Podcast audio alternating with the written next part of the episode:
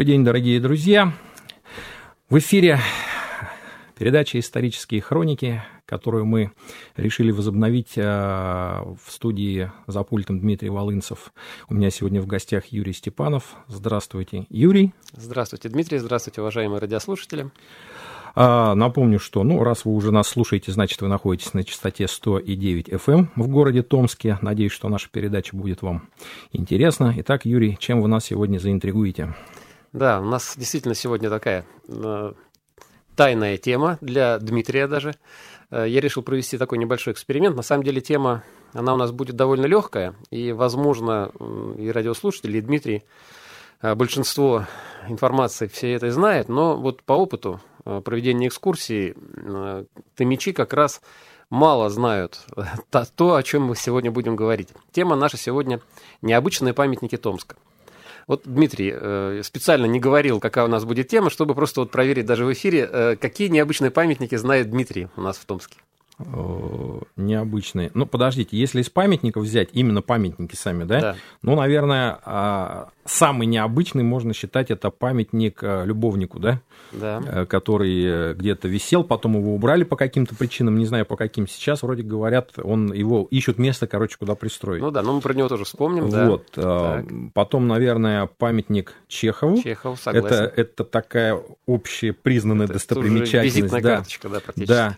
Ну и персонаж, которого я безумно люблю, это волк из мультфильма из мультфильма «Жил-был пес», по-моему, если не ошибаюсь, да? да? совершенно верно. Сейчас спою. Вот, сейчас спою, да. Эту фразу знают, конечно, все, и на самом деле этот, этот фильм растащили тоже по цитатам. Вот, ну, такие вот самые наверное, яркий. Но плюс еще, наверное, можно все-таки считать э, памятными местами это вот метки, которые у нас были, да, то есть э, они назывались арт-заплатки. Арт-заплатки, да. да. Это действительно очень интересные вещи, и которые так оригинально сумели превратить из, э, из недостатков в достоинство. Да. Вот, я считаю, что это только в нашем городе креативные люди могли придумать такую замечательную, интересную вещь. Вот. Я, насколько знаю, до сих пор люди ходят эти арт-заплатки, да. ищут, и в том числе, я так понимаю, что по экскурсиям, когда ходят, экскурсии есть, да, и вот. уже появились, мы-то с вами проходили по артзаплаткам э, Макушинским, и это было посвящено Петру Ивановичу Макушину и Алексею Ивановичу. А вообще у нас сейчас уже есть и артзаплатки, связанные с кондитерскими, со спортом в Томске. Э, скоро будут, насколько я знаю, врачи томские, а есть еще теперь у нас и э, уже артзаплатки не на асфальте, а э, в стенах, э, связанные с кирпичами с нашими. Mm-hmm. То есть поэтому здесь тоже все плодится и множится. Но если мы про это вспомнили, то на самом деле есть еще и у нас такая акция прошла «Лики Сибири». Слышали что-нибудь про нее, Дмитрий? Нет, не слышал. А, тоже очень скажу. интересная вещь. Проводился фестиваль такой «Лики Сибири», и делались маски. Причем маски огромные, они ну, где-то больше полуметра угу. наверное, даже ну, под метр э, вот, в высоту. И эти маски сейчас размещены в самых необычных местах Томска, причем как в помещениях, так и на улицах. И также можно искать их, находить. Э, ну, на многих еще сохранился QR-код, то есть можно тоже почитать, что же художники вкладывали. Они все разные. То есть на них суть маски, как бы форма одна, но разрисованы они совершенно по-разному. Угу. Вот. Ну и мы тогда, может быть, тоже будем вспоминать про некоторые маски, где они будут находиться, вот по ходу нашей сегодняшней передачи. Вот. Но на самом деле, вот если говорить про необычные памятники Томска, да, если даже не брать вот эти арт-заплатки, которых очень много, да, э, ликов Сибири. Лики Сибири, насколько я помню, то ли 11, то ли 13 масок сейчас по городу э, разбросано. Арт-заплатки только с Макушиным связаны, их тоже было около 19. Но вот если даже их не брать, а взять только наши необычные памятники, на самом деле, э, вот если говорить про памятники, то их, наверное, больше 40, представляете? Необычных. Да, необычных, ну, в той или иной степени. То есть я даже 10% вам не назвал. Да. Ну, в каком смысле необычные? Я всегда вкладываю необычные в том смысле, что они в любом случае имеют отношение к Томску тем или иным способом, да, то есть даже если это какой-то, ну, пусть даже бюст, да, но вот я просто почему эту тему сейчас выбрал, чтобы просто у наших радиослушателей э, закрались сразу сомнения и вообще вопросы, да, а почему, например, вот памятник, ну, даже вот Пушкину, почему он стоит именно в Томске? Хотя, казалось бы, он по всей России стоит, да, и попытались мы бы найти все-таки хоть какую-то связь. территории уни- университета? Нет, бюст Пушкина у нас стоит Пушкина. напротив нашего дома офицеров общественного собрания. Да-да-да. Пушкинский сквер. Ну, где ЗАГС у нас, да? Да-да-да, где ЗАГС. Ну, это вот, то есть мы об этом тоже поговорим. То есть даже вот, казалось бы, ну, Пушкин, понятно, это великий наш русский поэт. В общем, к чему бы это? Но к чему бы это именно в Томске? И даже если это, может быть, и не задумывалось авторами так, то мы все равно попытаемся привязаться к Томску все равно. Вот. Но на самом деле очень много необычных памятников. Ну, давайте мы э, действительно будем... Я думаю, что в одну передачу мы не уложимся. Все 40, про все 40 поговорить. Отлично. Э, какие-то мы, мы услышим. Э, так, походя, да, проходя мимо, а про некоторые поговорим побольше. Ну и вот я все-таки предлагаю, мы будем, наверное, так, по районам идти, как действительно, как настоящая экскурсия. И если люди заинтересуются, потом я просто предлагаю вам, вот именно выбрав тот район, например, о котором мы будем говорить, вы там походите, посмотрите, найдите эти памятники. Э, про некоторые памятники мы подробнее поговорим, прям поразглядываем их мысленно сейчас с вами в эфире, а вы потом подойдите к ним, посмотрите их в натуре, и, может быть, вы заинтересуетесь и какой-то пласт Томска потом изучите вот благодаря памятникам, ну и нашей передаче тоже. Может быть, вас это заинтересует. Итак, давайте мы начнем, ну вот тоже, кстати, с очень необычного памятника, но про него очень мало кто знает. Древо знаний. Слышали про такой памятник? Э, слышал, но даже, даже не представляю, где он находится. Выглядит честно. очень необычно. Вот давайте мы с него начнем. Находится он, ну, на самом деле он не такой уж у нас старинный, да, то есть он довольно молодой. Появился он в 17 году. Вот, и если я вот скажу, что это 7 мая 1917, 2017, э, да, то вот сразу уже должно закрасться сомнение, почему именно 7 мая, это же день радио. Угу. И сразу у нас должна локация возникнуть, это Тусур. Uh-huh. Тусур, то есть это улица Вершинина, uh-huh. вот там, где она идет прямо от Тами, то есть прямо на берегу Тами, между двумя корпусами Тусура, а, прямо вот стоит этот памятник. И установлен-то он тоже благодаря Тусуру, то есть тогда ректор Тусура Александр Александрович Шелупанов, вот он инициатором был этого памятника и вложил свои частные средства в создание этого памятника. На самом деле и памятник, и технология изготовления его уникальная, но и сам он смотрится очень интересно. Особенно э, вот когда там, например, закат, то есть он просто фантастически смотрится. И, э, ну вот, если так сразу просто его представить, то вот если вы вспомните какие-нибудь работы Сальвадора Дали, да, угу. что-то такое, то есть сюрреализм какой-то, да, вот он там присутствует. Ну и давайте я вам попытаюсь его описать. На самом деле... Я сейчас еще тогда... Это получается в районе стройпарка где-то находится. Да, да, ну только стройпарк это дальше, то есть если вот мы да, по вершине да, наедем, да? То есть мы по вершине уперлись, И прямо уперлись да, в памятник. Да, налево, получается, как раз мы к стройпарку стройпарк, приедем, да. да, а здесь вот... А мы прям вот в него и упираемся, да. Отлично. Вот, вид красивый, шикарнейший вид у нас открывается на Томе, поэтому я и говорю, что вот прям туда приезжайте перед закатом, когда облаков нет, и прям шикарный будет вид, красивый и сюрреалистичный. Что же на себя представляет? Ну, у него там и подсветка организована, то есть все очень интересно. Но, во-первых, он сделан в очень такой интересной технике, то есть это единственный в Томске и в Сибири э, памятник, сделанный прямо вот в, э, в стиле горячей ковки. То есть он целиком выкован. Хотя памятник-то не маленький, то есть его высота почти 5 метров, и, э, ну, как бы диаметр, так скажем, э, тоже даже, то есть если высота чуть меньше 5 метров, то диаметр чуть больше 5 метров. То есть вот такой он огромный, и что он из себя представляет? То есть это яйцо, из которого прорастает дерево. Называется памятник «Древо знаний». То есть, ну и вот из такого, из огромного яйца, да, вырастает дерево с ветвями, все это кованое, э, причем вот такое цельное, кованое огромное вот такое сооружение – а на ветвях висят книги. Удивительно, это ж как его делать? Я просто, я, я ж технарь, мне же сразу да, надо представить, да. как он делался. Изготавливался он причем в Тусуре. Удивительно. Там же, то есть, и поэтому вот какой-то такой вот новый совершенно метод был применен. А, горячая ковка. Ну, тоже сам не знаю, как это прям вот реально выглядело, но вот это единственный такой вот был памятник, э, по крайней мере, в 17 году и в Томске, и в Сибири тоже. А, мы по некоторых металлических памятниках еще тоже поговорим. Ну, вот их там делали, например, из листового железа, да. Угу. А здесь это прямо вот кованое такое вот сооружение. Очень То есть интересное. мало того, что задумка такая, в общем-то, интересная, оригинальная, и еще и в изготовлении он довольно сложный, чем, да, чем и удивляет наверняка людей, которые приходят посмотреть да. на этот памятник. И там очень много философских смыслов скрыто. То есть это, опять же, не просто так памятник. А, ну, во-первых, там и надписи на нем тоже стоит почитать. Многие надписи на латыни. Ну, вот, например, там э, уж сразу все латинские, латинские надписи не буду вам, вас грузить, да, и в переводе сразу их дам. Ну, одна, например, очень такая простая. Ап-ова. От яйца. От яйца, то есть, в общем, это от начала... из яйца он и Конечно, от да? самого начала, да. И самое-то главное, что это э, древо знаний, да, то есть оно именно из э, начала-начала, из яйца, да, прорастает, растет, и э, плоды на ветвях этого дерева — это книги. Угу. То есть вот плоды знаний, да.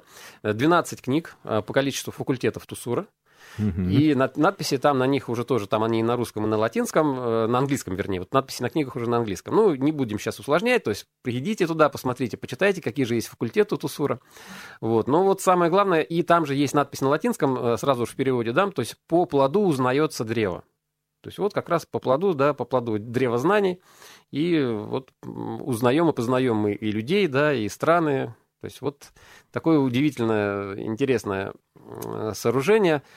А, Причем вот там во многом можно как бы сразу его поразглядывать, да, поизучать. Например, самая длинная ветвь, она идет к э, Э, солнцу, то есть на восток направлено. Угу. Вот мы про восток еще тоже обязательно поговорим, когда будем другого нашего университета касаться. То есть тут вот всегда есть отсылка к востоку, там, где солнце всходит. Ну и плюс э, для империи российской это наша Сибирь тоже была на востоке. Поэтому не, не будем забывать, что и университет у нас первый именно в Томске появился, да. Вот. Но это мы поговорим, когда будем про наш уже классический университет и про памятник, который там находится, разговаривать. А здесь вот тоже, опять же, отсылка к солнцу, то есть самая длинная ветвь, она к солнцу идет. Ну и вот э, очень такое необычный, необычный прям памятник. Посмотрите его. Я думаю, что мы, наверное, даже вот если кто-то наши записи потом смотрит, вернее, слушает э, в, э, на сайте, да, в записи, то, наверное, вот мы и выберем заставкой к этой радиопередаче вот как раз фото этого памятника. Так что можно будет его там посмотреть заодно. Отлично. Вот. Ну и вот тогда мы не будем сильно из этого района уходить и направимся с вами на Первый Томск. То есть э, перемещаемся туда мысленно, да, там у нас стоит гостиница Томск на привокзальной площади. Угу. И вот там прямо сразу э, два памятника очень необычных и прям уникальных. И э, следом рядом стоит тоже очень интересно. Ну, не, нельзя назвать это памятником, это, так скажем, парковая скульптура, но она тоже интересная. Э, поднимаемся на крыльцо гостиницы, и прямо на крыльце, прямо перед входом стоит памятник домашним тапочкам. Угу. Э, бронзовые тапочки 32 э, сантиметра длиной, причем они такие, ну, можно сказать, они безразмерные, то есть в них можно встать в любой обуви, сфотографироваться. И самое главное, что вот когда приезжают гости города поселяться в нашу гостиницу, да, приехали на железной дороге, а можно вот встать в эти тапочки, и там написано на постаментике на небольшом э, «Будьте как дома». Ну и вы как дома в Томске сразу с вокзала. То есть вот такое. Причем тапочки действительно такие очень самобытные, интересные, бронзовые. А автор этого памятника Олег Кислицкий. Мы будем про многие его памятники. Ну, про, то есть он именно тоже, вот он автор необычных именно памятников. Кстати, вот мы уже вспоминали. Один из топ-3 наших памятников, памятник любовнику, да? Угу. автор тоже Олег Кислицкий. Угу. Ну вот о нем об этом памятнике чуть попозже поговорим, когда в тот район переместимся. А так, вообще, вот э, автор этих домашних тапочек Олег Кислицкий. Причем интересно, если э, кто-то из наших радиослушателей случайно учился в 80-х годах на Каштаке, э, в лицее номер 7, да, ну или тогда это была школа номер 7, вот они могли обучаться на уроках труда как раз у Олега Кислицкого. Он тогда в том числе там подрабатывал, я так понимаю, наверное. Работал на уроках труда. То есть вот Трудовиком. я помню прекрасно, да, как, его, как да? я у него учился да, на уроках труда. Так что вот. Слушайте, ну, интересный факт. Да. Ну, а мы пока отсюда не уходим, мы даже с крыльца не уходим этой гостиницы. И вот здесь, вот, например, тапочки домашние многие видели. Даже ты мечи, если вот они там каким-то, по каким-то делам оказывались. А вот если мы пройдем налево по крыльцу гостиницы, вот тут э, многие слышали, но очень мало видели самый маленький памятник в мире – ну, может, еще потому, что он самый маленький, его разглядеть сложно. Так вот, идем мы. Логично. Да. Э, слева по крыльцу и находим прямо такой постаментик, то есть камень. А на камне сидит э, бронзовая лягушка-путешественница. И это самый маленький памятник в мире. То есть мы и Чижика-Пыжика Санкт-Петербургского обскакали, то есть он там гораздо больше. А вообще, э, ну, если мне не изменяет память, по-моему, 44 миллиметра. То есть вот, да. Ну, это прям, да. Ну, 4 сантиметра, да. Это прям, да, да. Даже ширина телефона, если вот смартфон обычный, ширина телефона больше, где-то сантиметров да, 6 примерно, да. 60 миллиметров. Да, вот такая вот, вот у нас. малюсенький памятник. Сидит там лягушка-путешественница, да. Автор, опять же, Олег Кислицкий. Причем вот он тоже, вот как раз история создания этого памятника, то есть он как-то решил, задумался вот сделать какой-то необычный, самый необычный памятник. Ну вот какой? Самый большой? Ну, средств не хватит, да, сделать самый большой в мире памятник в Томске.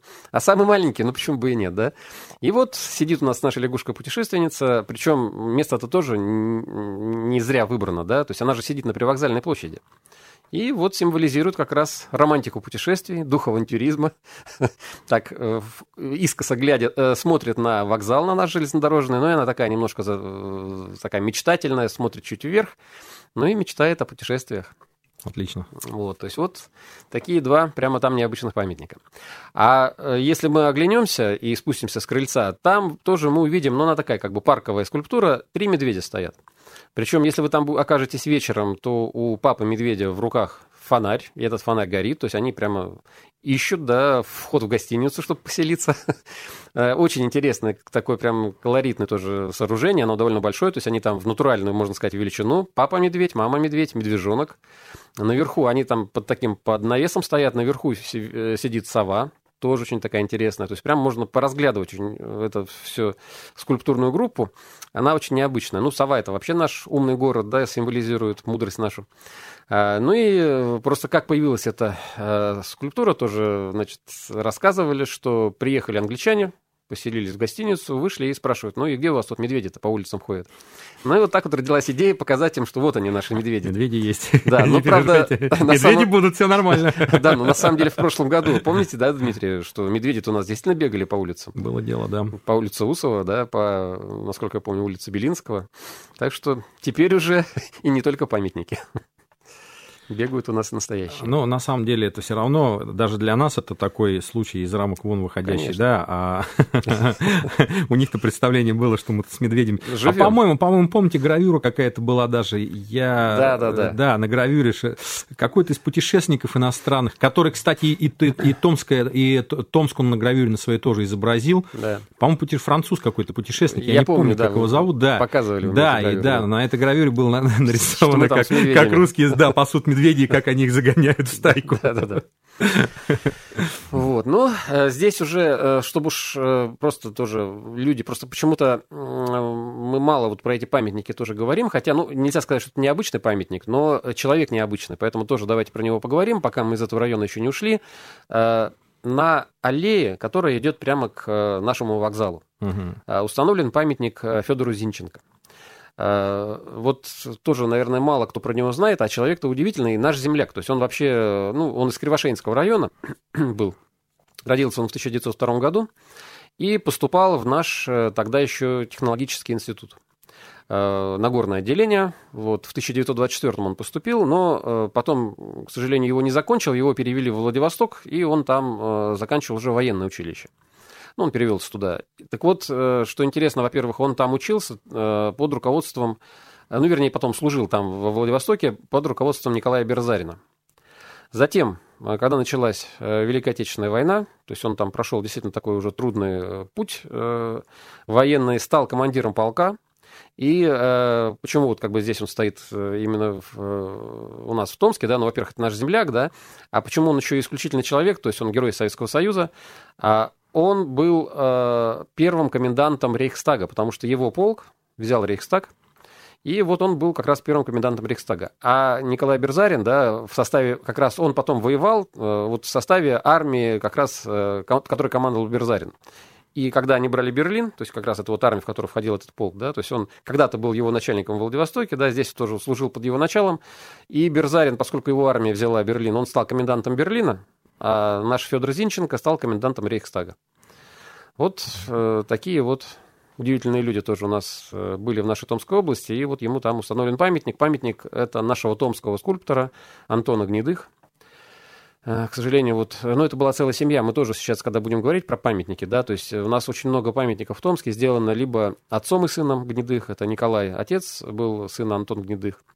Вот, затем Николай умер в 2020 году. Ну, вот это вот как раз, я думаю, последствия ковида.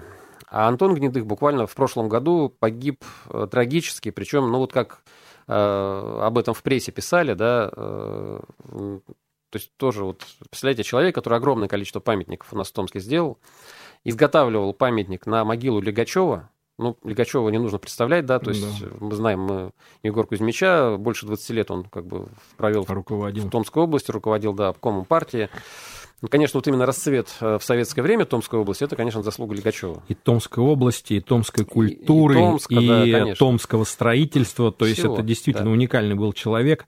А вы знаете, кстати, возникла идея о нем прямо отдельную передачу сделать. Да, вполне возможно. То есть, тем более у нас, конечно, и опять же, если про памятники говорить, у нас есть и доска, да, э, мемориальная, а теперь еще и памятник Лигачева установлен. Но я его даже вот в эти необычно, конечно же, не читал. Но вот буквально на пару месяцев назад, наверное, был открыт памятник памятник Лигачеву напротив областной администрации, как раз того самого да, обкома да. партии.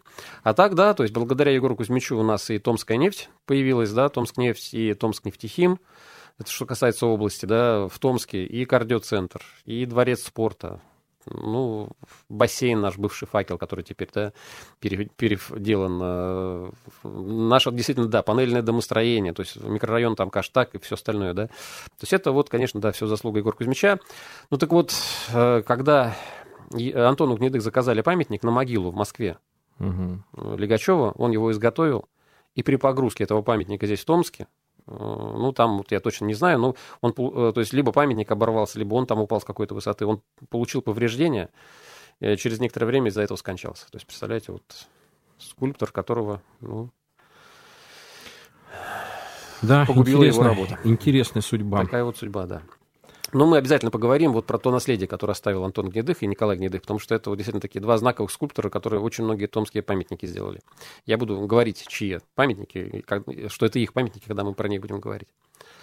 Ну и давайте мы будем перемещаться уже из этого района.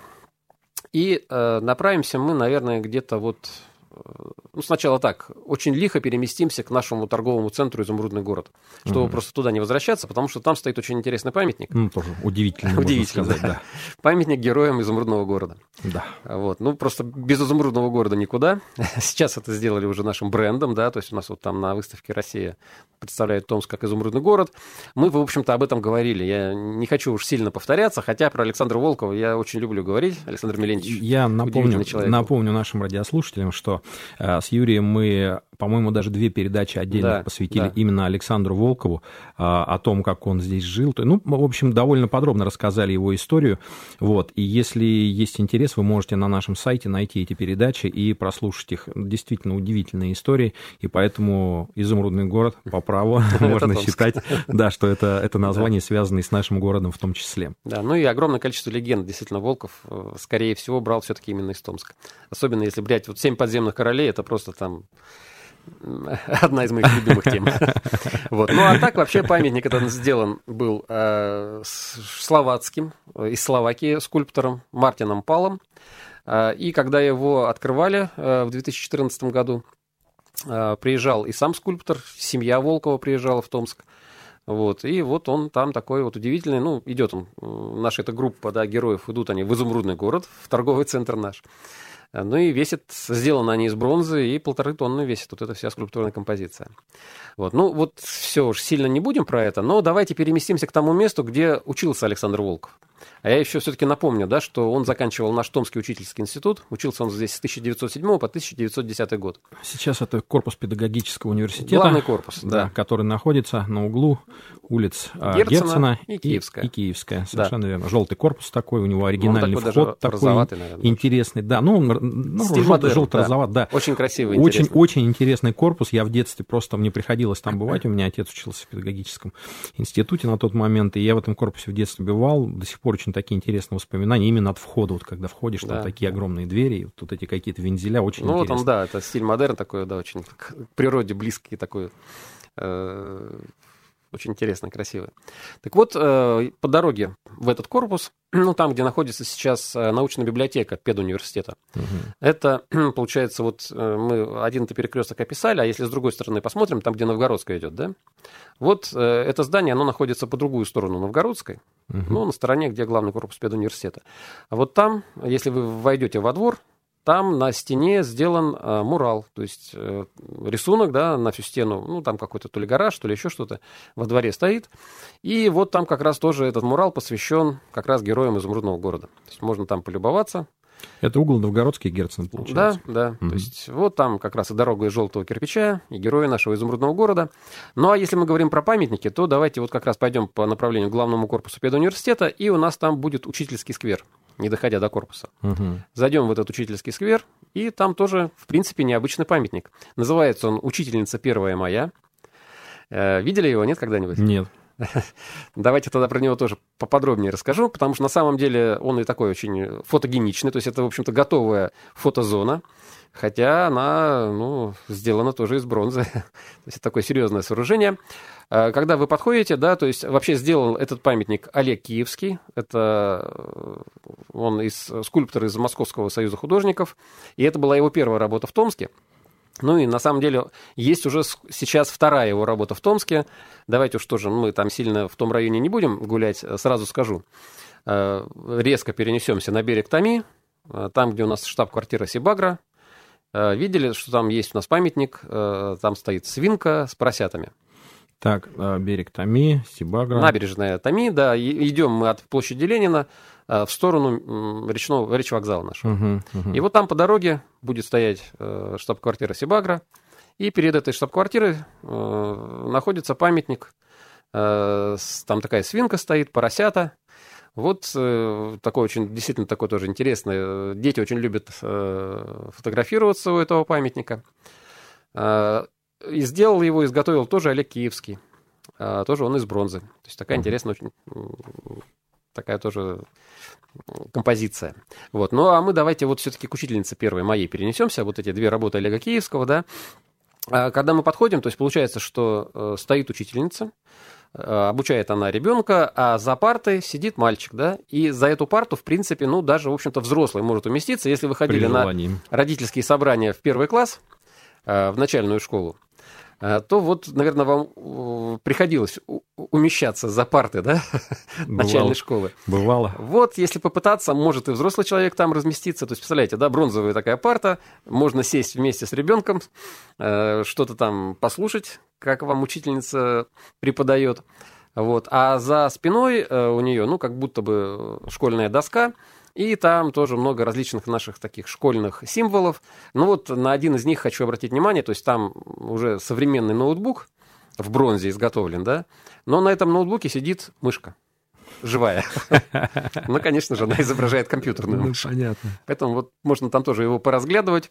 Интересные там такие А вот слушайте, пособия. А, я э, как человек такой прагматичный, меня всегда интересует э, а, финансовая составляющая любого действия, в том числе вот ну, давайте вот конкретно вот эти памятники. Там изумрудный город понятно, кто заказывал, да, то есть, а вот эти памятники, то есть вот свинку, я так понимаю, это Сибагра заказали, да? Конечно, да? Здесь а, а вот учительница первая моя, это памятник.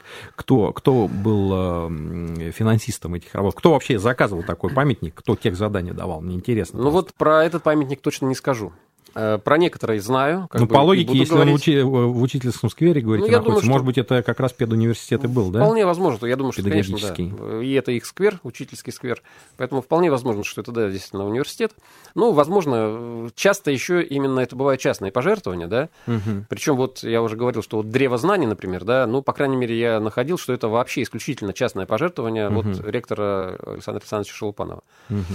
Вот поэтому а вот тогда хорошо порядок. Сколько такой памятник может, вот, например, древо знаний, есть какие-то у вас цифры или нет? Просто вот интересно для наших, для наших э, слушателей, чтобы, глядя на этот памятник, они понимали не только, сколько труда в него вложено, но и многие же как бы, вот, для, для кого-то и сама цифра тоже удивление составляет. На самом деле, да, то есть это, конечно, стоит очень дорого. Э, ну, честно говоря, вот не стал выписывать э, стоимости особо так вот этих наших памятников, да. Порядок цифр На самом деле бы. стоит это, конечно, миллионы. Угу. Вот если это крупный большой памятник из бронзы, да. Угу. Э, ну, давайте вот тогда сейчас быстренько перенесемся. Я просто знаю точно, сколько стоит один очень небольшой памятник, да. Угу. Э, вот давайте про него. То есть он тоже сделан, в общем-то, да, причем он сделан из чугуна, не из бронзы. Просто можете Бронза дороже, да? Конечно, да.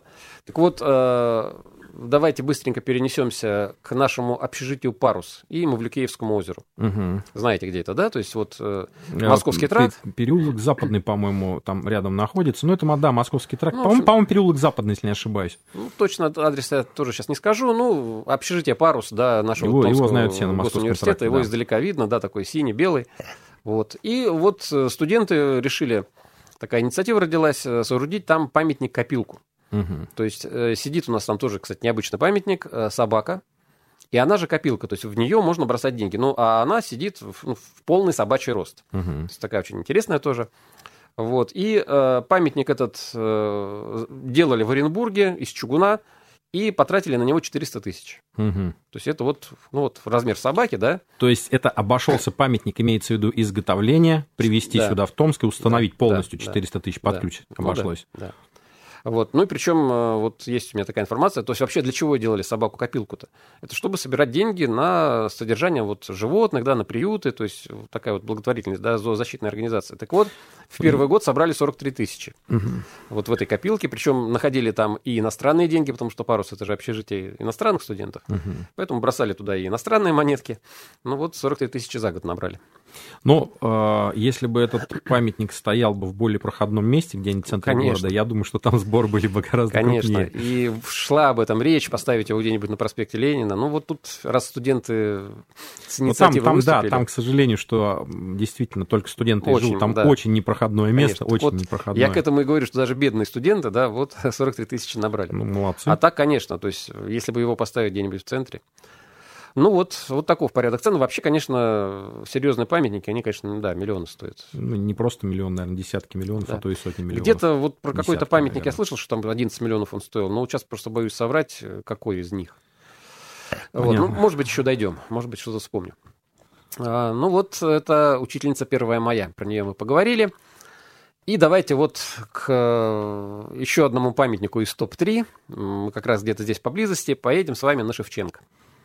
Угу. И направимся... Я, я нашим, да, я нашим радиослушателям, раз уже говорите, что поблизости, да. мы находимся как раз в районе Изумрудного города, переулок Мариинский, 10, и, ну, здесь, да, не, не, не так далеко до Шевченко, буквально там километр-полтора, может быть. Ну, нет, а я-то еще в уме держу, что мы у учительницы первой моей. Да, а, ну, понял, понял. И вот мы тут по Герцену, Там да, совсем рядом, да, до Шевченко. Да, ну, потом, да, на Комсомольске, и поехали по Фрунзе, приезжаем к Шевченко, улица Шевченко в том смысле, там, где у нее перекресток э, с Фрунзе. Угу. Поворачиваем налево, и тут сразу два необычных памятника. Ну, во-первых, вот этот наш памятник счастью. Ага. Э, сидит волк, да, из этого мультфильма. Вот, причем э, он установлен, этот памятник, в 2005 году. Почти 20 лет уже. Да, да, то есть это очень довольно старинный довольно наш памятник. Вот. И э, вообще-то консультантом выступал для этого памятника, ну, как бы художником-консультантом наш Леонтий Усов, угу. а и отливал его э, известный литейщик Максим Петров. Он некоторые памятники наши отливал, мы тоже будем вспоминать, какие его произведения. Весит он 200 килограмм, и на самом деле вот э, как раз в прошлом году был я там, э, экскурсию тоже привозил, до этого там была такая интересная вещь, у него на пузике э, была такая тоже металлическая как бы кнопочка, да, но она не кнопочка была. То есть нужно было брать монетку угу. и вот поднося к этой вот, ну, по-другому не скажу, пимпочке, да, замыкался контакт, и э, Волк говорил как раз фразы из мультфильма. Вот, э, вот как раз все наши эти крылатые фразы, да, сейчас спою, ну, ты заходи, если, если, да, что. заходи, если что, и так далее. А, затем, вот, ну, где-то года три назад, наверное, говорить он перестал, механизм сломался, и было как-то грустно. А вот в прошлом году я там оказался опять, а, уже новые технологии, значит, э, правда, там, где эта пимпочка, там это все вот уже не работает, но на постаменте стоит такая кнопка, нажимаете, то с сенсором как бы пальцем прикладываетесь, да, и все фразы звучат, как это было раньше. То есть, поэтому все работает, Приезжайте, трите ему пузика, нажимайте кнопку, слушайте. Самая моя любимая да, фраза. И, и будет вам счастье. Спасибо. Да-да-да. Так что вот. Но там рядом есть еще один необычный памятник. Э, памятник семейным музам. Ну, почему-то вот его как-то мало кто замечает, да, на самом деле он даже, вот мы с вами шли по Шевченко от Фрунзе и прошли мимо этого памятника. А сейчас его облагородили, опять же, в прошлом году там сделали сквер такой. Ну, там и был сквер, но сейчас он э, был в таком в небольшом запустении. Сейчас там стало поприличнее. И э, семейные узы, там, получается, его установили в 2008 году. Был как раз год семьи. Э, он сделан из бронзы. Значит, э, тоже скульптор это Романов. Тоже многие он наши памятники в Томске сделал. Вот. И Э, получается, весит он там больше тонны, там стоит два силуэта, которые как бы сливаются в один, то есть девушка и парень, да, а тоже он интересный очень, если приглядеться, то есть получается, что на ладони там сидит ребеночек у них, да, между ними. Угу. Ну и, во-первых, есть традиция, то есть если погладить ребеночка, то можно забеременеть, так что вот кому это требуется, милости просим к этому памятнику, семейным музам. А если посмотреть вот на ребенка, да, в просвет, то получается, что между родителями, да, э, есть пустое пространство в виде сердца. Угу. И получается, ребенок сидит на фоне сердца, э, которое между родителями. Угу. То есть вот Понятно. Поразглядывайте этот памятник, В общем, там не все так просто. В общем, много смыслов. Да. Друзья, мы надеемся, что к этому памятнику будут очереди устраиваться. Да-да-да. Пропагандируем, да. Увеличение рождаемости. Ну, мы не то, что пропагандируем, просто, ну, я верующий Призываем, человек. и Я, призываем. я верующий человек, я считаю, что Да. люди должны плодиться и размножаться. Памятник красивый, там еще и ротонда сделана такая, то есть вот такое, прямо как, именно так, как место красивое. Поэтому приедете, посмотрите, да, многие там ни разу и не бывали. Ну что, едем дальше. А, ну, а если мы, например, э, вот по Шевченко в другую сторону поедем, да, совсем-совсем в конец, в в другой конец Шевченко, и приедем к нашему горсвету, Да. то там есть. тоже есть необычный памятник.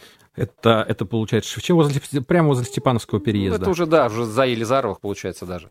Вот, вот там у нас э, памятник, ну, его по-разному называют, я так и не понял, как у него точное название, либо электрик, либо электромонтер, ну, в общем-то, одно и то же. То есть прям вот перед горсветом стоит столб, И на- на столбе. на столбе сидит электрик На- наверху, Да, на кошках забрался. на туда, да. кошках, да, на цепи на настоящий откинулся, ну, и, видно, только вкрутил лампочку и вот откинулся, чтобы посмотреть, горит она или нет. Интересный памятник. Тоже вот, э, кстати, ра- работа тоже Кислицкого. Вот Олег Кислицкий. Причем тоже довольно старый, 2004 год. То есть это еще когда было 400-летие Томска. 20 лет назад, в этом году нам 420 лет. Да, слушайте, удивительно, я об этом не задумывался. Да, Время бежит. бежит. Ну и э, давайте будем к центру теперь уже перемещаться. Убираем мы, э, оставляем мы в покое нашу улицу Шевченко, да, и движемся к центру. э, Ну, доб- опять давайте доберемся до улицы Герцена и поедем в сторону Белинского. Ну или пойдем, если э, подольше погулять. И давайте все-таки придем. Ну, сейчас, конечно, будет такая история. С одной стороны, памятники-то необычная, а история грустная. Э, придем мы с вами на наш стадион Труд. Мгм. И там у нас два памятника. Э, Памятники оба появились в 2000 в 2006 году. И э, вообще-то, ну, были они установлены там в ознаменование того, что наша футбольная команда Тойм вышла в премьер-лигу. То есть небывалое событие, наверное, помните, да, Дмитрий? Весь город ликовал. Да, да. Весь город ликовал. И причем произошло это, ну, в общем, вообще, там, получается, вот два памятника наших, да. Э, Один из них очень необычный. Это, ну, таких действительно я больше и не видел нигде, чтобы такие памятники были. То есть, представляете, да, и все, кто его видел, э, а я туда иногда все-таки привожу людей, действительно удивляются. То есть, ну, просто трибуна, да, где сидят люди, и на этой трибуне сидит памятник. Причем памятник Памятник болельщику Памятник болельщику, да. Причем он очень необычный и действительно исторический, историчный, так скажем, потому что сделан он, изготовлен. а, Вообще изготовил его наш Леонтий Усов. а, И э, был он изготовлен еще и в знаменовании 50-летия нашего профессионального футбола в Томске. А сделан на основании фотографии из газеты нашей Томской 50-х годов, когда действительно на трибуне сидит болельщик, и именно вот так болеет. У него в руке там футбол, хоккей зажат, и он там, ну, вот прям всей душой и всем сердцем болеет за свою команду. То есть э, памятник сделан с- реальной фотографией, нашей Томской. То есть, возможно, где-то вот этот человек еще жил, да, э, может быть, даже, ну, вряд ли, наверное, уже живет. Э, то есть уже такой взрослый довольно был человек в 50-х годах, да. А, Но вот, э, то есть это прям такой историчный памятник э, в ознаменование выхода как раз нашего в премьер-лигу. А на другом конце стадиона памятник футболисту. Вот там прям конкретно, это тоже 2006 год. Э, Это уже работа как раз а, Николая и Антона Гнедых, наших скульпторов, да, томских. Как раз вот в честь выхода в премьер-лигу, и там фамилии футболистов, вот этой звездной команды нашей, да, спонсоров. Ну, в общем, вот как раз два памятника, которые такой факт увековечили, но, к сожалению, не навсегда. А Ведь сколько людей тогда старались и прикладывали, прикладывали усилия для того, чтобы команда, команда действительно появилась, и Да, достойная команда была, собрали. Тренер был такой звездный, можно сказать. Да. И сейчас, к сожалению, этот результат ушел никуда. Я думаю, Да. сейчас наши многие-то мечи сейчас взгрустнули при воспоминании об этом факте. Да, ну, что делать? Действительно грустная история. И, к сожалению, да, нет у нас теперь в Томске профессионального футбола. Я даже помню, когда-то у нас была хоккейная команда «Кедр». Я не знаю, помните, не помните вы, Дмитрий? Но когда наш дворец спорта, тот самый Легачевский, еще был как дворец спорта, и это был хоккейный э, ледовый дворец, э, то вот там выступала команда «Кедр», Играла она вот в нашей восточной этой зоне, да, и хоккейные матчи проходили. Теперь, к сожалению, вот у нас уже в Томске ни профессионального хоккея, ни профессионального футбола нет. Ну, а, давайте перейдем к следующему памятнику, э, который как раз говорит то, э, чего у нас никогда не отнять, я надеюсь, и то, чего в Томске очень много. И столицей чего в том числе является еще и Томск сейчас. А, вообще в Томской области растет каждый десятый кедр Сибири, э, России. Даже так? Да, то есть мы вообще не зря про нас там говорят в краю кедровом, да, есть книга такая в краю кедровом. То есть мы действительно кедровая столица России. То есть у нас растет очень много кедров, но вокруг Томска э, знаете, да, сколько много. Я вот хотел бы сейчас сказать именно чего очень много. Э, многие сейчас говорят кедрачей. И, э, по-моему, мы даже об этом как-то говорили, но вот раньше в старину говорили кедровники. Кедровники. Не То кедрать, а кедровники. Чувствуете разницу? Ну, Тепло, да, кедрач, любя, он такой как-то... Грубо. Грубый, потребительский, скажем да. так вот, да, кедровник, кедровник. Это да. был кормилец всего села. А все в основном вот вокруг нашего Томска, все кедровники припоселковые, то есть они кормили э, вот этот поселок, это село, то есть это было главное достояние, то есть э, чужаков не допускали, то есть это прямо вот была такая общинная как бы территория. Вот. Ну и даже когда добывали кедр в старину, да, э, сейчас-то знаете, наверное, да, какой-то ужасный варварский способ, когда ну, по стволу колотят, да, шишка падает, но у кедра очень тонкая кора, и таким образом кедры просто повреждаются. Хотя это, конечно, самое долгоживущее дерево нашей Сибири, э, то есть иногда он доживает до 700 лет. Вот, ну, по-разному там условия. Чем лучше ему живется, тем меньше он живет на самом деле. Вот, вот на самом деле это самое. Можете открыть. В Авито просто несколько раз попадалась кедротряс. Mm-hmm. Специальная э, приспособа. По-моему, она там э, мотор стоит э, от, как на бензопиле, mm-hmm. в общем. То есть привязывают к кедру, к стволу, mm-hmm. и там вибрация идет, как бы это самое. Ну, вот таким образом эта вещь ну, будем работает. надеяться, То есть, что да, более на самом, деле, на самом деле действительно варварские методы. Да. И вы знаете, а, наверное, вот эта вот идея, что при, при поселениях вот эти кедры были, да, и именно поселения отвечали за Конечно. это, и только они имели право там кедр собирать. Наверное, это правильный был подход, потому что это именно те люди, которые заинтересованы в том, Конечно, чтобы этот лес ухаживали. жил, чтобы, да, совершенно да. верно. Валежник а ведь убирали. приезжают люди откуда-то там, я не знаю, ну, да. условно говоря, они, которые здесь никогда не живут, и сюда приехали просто денег да. заработать, да. срубить, условно да. говоря. Да, и им, им, им наплевать, что с этим кедрачом Конечно. будет. И, наверное, таких людей действительно нельзя пускать в, в кедрачей, в кедровники. Да, да. Мы давайте вот это будем выражение применять. Совершенно верно. Так вот, я просто не договорил, да, как собирали в старину. Забирались на кедр в валенках, угу. чтобы недаром, не, нечаянно не повредить кору. Представляете, летом, угу. да, лезть э, вот в таких валенках, которые не гнутся, да, и вот там потом уже э, отряхать шишки. То есть вот, вот так вот добывали. Ну и, конечно, кедр это действительно это и кормилец, да, то есть огромное количество пользы, то есть в кедровый орех там по жирности он даже, по-моему, там коровьи сливки превосходит огромное количество витаминов. То есть это действительно... Вот, ну, оживиться, например, это отдельная история. Ну, а в посуде из кедра молоко не киснет, например. И хлеб не плесневеет. И хлеб да. не плесневеет. Совершенно верно. Да, а смола много... живится, да, она не зря живится же называют. У нее действительно она залечивает раны. То есть старину рано залечивали. Много удивительных историй. Да, ну а мы-то... А мы, а мы привыкли просто по-потребительски прийти, потрясти, да. побить колотушкой по нему, собрать быстренько, увезти, продать. И, в общем, да. может быть, может быть, вот, и, вот в этой беготне, может быть, мы и свою жизнь пропускаем, не замечаем.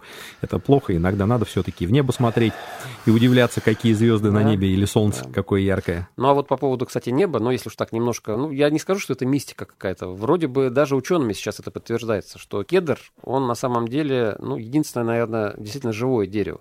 То есть даже вот изучали ученые э, кедровники, да, зимой, и выясняется, что все остальные деревья спят, а кедр даже зимой не спит.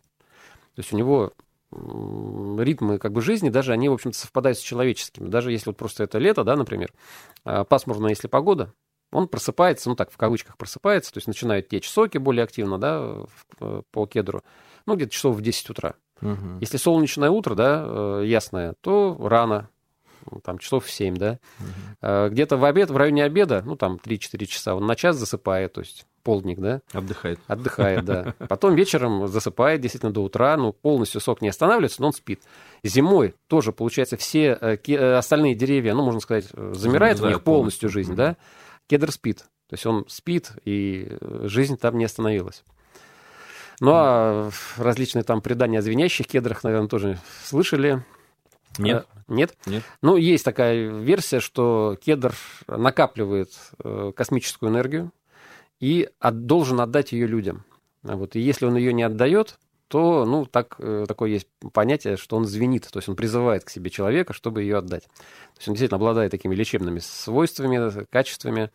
Ну и вот, не знаю, реально просто советую нашим радиослушателям, ну, просто съездить в наш какой-нибудь припоселковый кедровник, да, их у нас очень много вокруг Томска, Богашова, Петрова, ну, масса, да. Э, кстати, вот Петрова – это один из самых больших вот в районе, в Томском районе кедровников.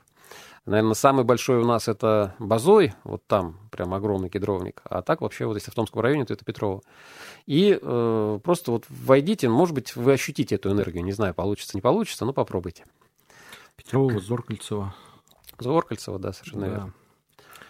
Слушайте, ну интересная история. И мы будем считать нашу передачу официальным обращением к Государственной Думе, чтобы все кедровники закрепили именно за прилегающими пунктами, чтобы там люди отвечали, чтобы ухаживали за ними и чтобы следили за безопасностью. И никто посторонний не имел права туда заходить. Вот, да. вот такое обращение от нас будет. Да. Вот. Ну а почему мы поговори... заговорили об этом в нашей передаче о необычных памятниках? Да потому что у нас есть памятник матери кедровых лесов. Mm-hmm. Да. А, бывали в Игуменском сквере нашем? А, вспоминаю Игуменский сквер. Ну, это Буфсад. Так. А, за Буфсад, ну, смотря откуда смотреть, за улица Карташова там у нас идет, да? И вот, ну, если так смотреть, вот Буфсад, наш э, бывший дом пионеров, да, угу. сейчас центр э, угу. детей и юношества. И вот на, том, э, на той стороне, где дом пионеров, идет сначала сквер, который к ним принадлежит, а дальше идет Игуменский сквер. Угу, вот. Э, то есть вот там у нас э, такое озеро есть, да, Э, Игуменское озеро. Вообще говорят, что это, мы тоже, по-моему, про это говорили, да, что это омут бывшей речки Игуменки, угу. сохранившийся единственный, да, вот такой на открытой территории, то есть он наполняется родников, э, родниками нашими томскими. И получается, вот в этом сквере, в Игуменском, там как раз стоит необычный памятник, памятник кедровки. Угу. На самом деле, э, вот распространяют наши кедры, сам-то он по себе э, распространиться не может. То есть его шишки, когда падают, на самом деле, ну, как бы вот то, что мы привыкли называть орехами, да, это на самом деле семена. Семена совершенно. Это не орехи. И э, шишка упадет рядом, да, она лежит на мху, не может попасть под мох, и таким образом кедр не размножается. Он размножается благодаря вот как раз, ну, наверное, на 90% это все-таки кедровка. Конечно, белки, бурундуки, да, они таскают, они также запасают, но не настолько. А вот кедровка, она действительно ее называют матерью кедровых лесов. Ну, э, кто ее не видел, не знает, напомню, что она вообще, по-моему, она из семейства вороньих. То есть и... Это птица. Это птица, да. И вид у нее действительно, вот по размеру она как ворона, но она более такая интересная. У нее получается оперение такое коричневатое. А, грудка, она такая, как светло-кофейная, то есть вот как, не знаю, ну, латте, да, э, с коричневыми крапинками. То есть интересная такая. И э, по размеру она как ворона, но клюв у нее очень тонкий. И вот за миллионы лет, ну, может, не знаю, не миллионы, но за года эволюции, да, она как раз вступила вот в такой вот симбиоз с кедром. То есть у нее этот клюв заточен, в кавычках, да, именно под кедровые орехи. То есть другим, наверное, она очень мало питается. То есть она, у нее этот клюв именно под то, чтобы добывать эти орехи и шишки. И у нее есть э, мешок, вот зоб, как бы, да, как у многих наших э, птиц. Так вот, э, в этот зоб она может набивать до 100 орешков. Представляете, да? То есть Интересно. переносит их и прячет так же, как и белка, но причем прячет именно под мох. То есть угу. туда, куда орешку нашему семью кедровому и, и нужно, и нужно попасть. попасть. Да, где у нас влажно, тепло, как раз там можно спокойно прорасти. Ну, а для питания ей нужно, ну, от силы, может, 15 в день, да, этих орешков. То есть, поэтому э, что-то она забывает, что-то оставляет. И вообще, на самом деле, вот одна кедровка может километра на два за год распространить э, кедровый лес, представляете, да? То есть, она на огромной территории прячет, делает вот эти свои запасы, 100 орешков за раз переносит.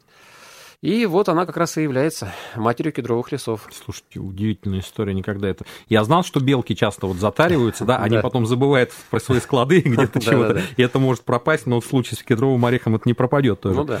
Вот, но вот про кедровку, ну, да, слушайте, удивительный факт, и я думаю, что эта информация нашим слушателям очень полезна Да, и причем, если вы, да, пожелаете ее все-таки с ней встретиться, то можно ее поискать даже в лагерном саду. Я ее, по крайней мере, там видел. То есть она там живет, не одна, конечно, я думаю, вот поэтому поищите. Э, приедите зимой, вот сейчас как раз с орехами, а еще лучше шишку, если положите на скамеечку, то, возможно, она прилетит и будет ее шелушить. Так вот, а к памятнику возвращаясь, то есть там у нас, значит, вот зайдете в э, Игуменский сквер, впереди будет озеро, а вы поверните на дорожку налево. И там растут как раз молодые кедры, они тоже там не зря посажены, потому что там памятник кедровки.